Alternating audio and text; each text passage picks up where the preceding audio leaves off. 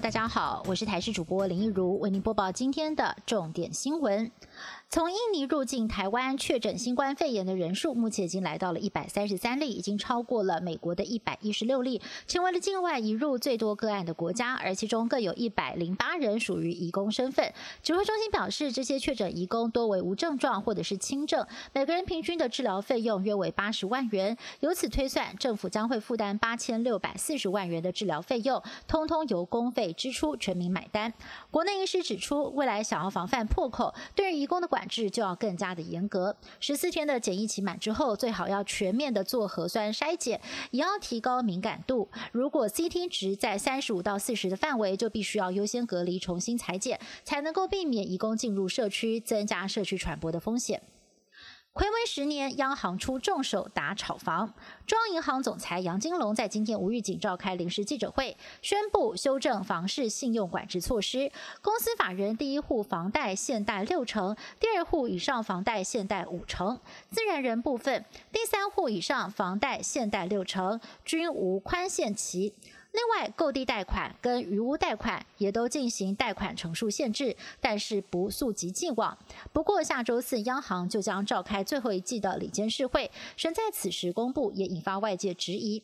杨金龙解释，行政院已经提出了健全专案，所以才会打算要尽速公布。国家通讯传播委员会 NCC 上个月决议不通过中天新闻台的换照，而中天新闻依法提告，并且向法院申请假处分。在今天，假处分遭到了台北高等行政法院驳回。法院认为，中天未明确说明 NCC 不予换照的不合法性，而且换照不过对中天并无重大损害。法院提出了四大理由驳回中天的申请。对此，中天也发表声明回应。强调将会依法提起抗告。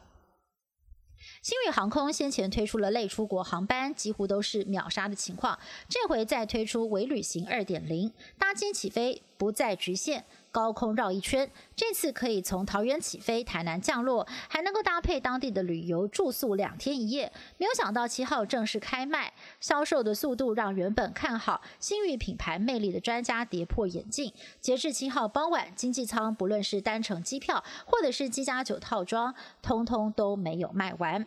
不过专家表示，先前就已经看得出来，类出国热度退烧了。虎航曾经推出七系航班，卖不到七成座位，最后取消；而长荣航空十月份原定有五班类出国班机，最后也整并为两班。美国《时代》杂志公布了最新一期的封面，上面写“二零二零”被打了一个大大的红色叉叉，下面还写着“史上最糟糕的一年”。这是因为今年不但新冠病毒肆虐，百万人丧命，还天灾人祸不断，令人感到无力又心痛。而《时代》杂志从一九四五年以来，已经有五次在封面打上了红叉叉。英国在二号松绑防疫规定，进入了三级防疫措施。不过，包括了首都伦敦在内，许多地方都出现了民众公然违反防疫规定的乱象。包括在知名的伦敦哈洛德百货公司前面，不戴口罩的群众快闪，最后还迫使警方到场驱离，逮捕了至少四个人。英国率先核准了辉瑞跟 B N T 的新冠疫苗，周日起就要开始施打了。周末首批疫苗已经抵达了南伦敦。卫生大臣汉考克乐观的预估，按照目前的疫苗施打时间表，最快明年三月份就能够进一步的松绑防疫规定。